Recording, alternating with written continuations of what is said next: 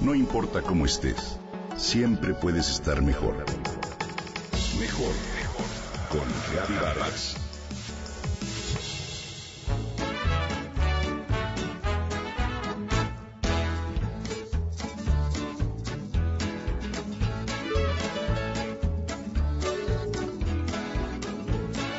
Dale, dale, dale, no pierdas el tino, porque si lo pierdes, pierdes el camino. Y con la fruta y los juguetes solían caer de la piñata pequeñas bolitas con diferentes formas, colores y texturas. Algunos eran ovalados, otros redondos e incluso aborregados o con piquitos, de color azul, amarillo, rosa, verde o blanco. Todos en tonos claros. De ahí los recogíamos y nos deleitábamos con su sabor especial. Después de infinita paciencia de sabor, solíamos encontrar dentro un premio especial, ya sea una almendra, un cacahuate o una tirita de cáscara de naranja. Anda María sal del rincón con la canasta de la colación. Todavía en diferentes colonias y comunidades de nuestro país se acostumbra a pedir la colación la Navidad, la Nochebuena, el Año Nuevo, pero ya son lugares muy contados. La tradición señala que los niños usualmente reciben canastitas con obsequios, es decir, dulces. Hoy la costumbre se ha modificado y adaptado. En las posadas, como en Año Nuevo, se regalan de aguinaldo fruta y hasta juguetes y sí, dulces, pero estos son de marca y con envoltura. El origen de este dulce es incierto. Existen varias leyendas. En una, el historiador Francisco Santiago Cruz, en 1960, habló sobre la importancia de estos dulces en la sociedad novohispana e incluso afirmó que a principios del siglo XVII, el virrey Luis de Velasco y Castilla dio la orden para que solo se vendiera colación en tiendas públicas de confiteros, ya que se vendían en las puertas de las iglesias, en los tianguis y hasta en las alamedas.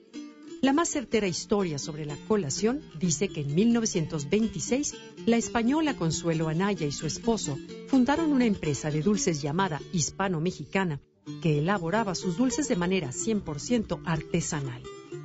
En 1940, gracias al éxito de sus productos, Consuelo y su esposo renovaron su empresa y así surgió La Giralda.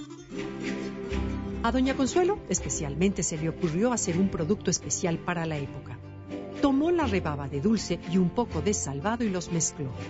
Resultó en un dulce duro, pero de buen sabor que se volvió un éxito. Lo llamó colación. Este dulce fue entonces incluido en las tradicionales celebraciones mexicanas y hoy por hoy llena de color y sabor las fiestas decembrinas.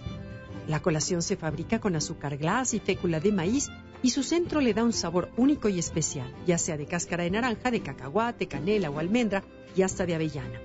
Se tuesta el centro y se enfría. Luego se procede a realizar el engomado o primera capa de azúcar que se deja secar por un espacio de tres o cuatro semanas. Las bolitas son introducidas a grandes ollas giratorias de cobre llamadas bombos y de cuando en cuando se les va agregando azúcar. Así, el dulce se forma como un efecto de bola de nieve. Pasan luego por un proceso de blanqueado para que la colación sea firme y luego se pinte de colores. La colación rugosa o aborregada tiene pequeñas bolitas en su superficie y puedes encontrarla en dos tamaños. Las grandes contienen frutas y las pequeñas anís. La colación lisa es redonda o ovalada y por lo general está rellena de cacahuate y cáscara de cítricos como naranja o limón. La colación fina tiene rellenos de frutos secos. Hoy la colación se considera un dulce modesto y de uso rudo que permanece en alguna que otra posada y año nuevo y se sirven a granel. Ahora que conoces un poco más de este colorido postre, te invito a probarlo y a mantener viva esta tradición de las fiestas al estilo mexicano.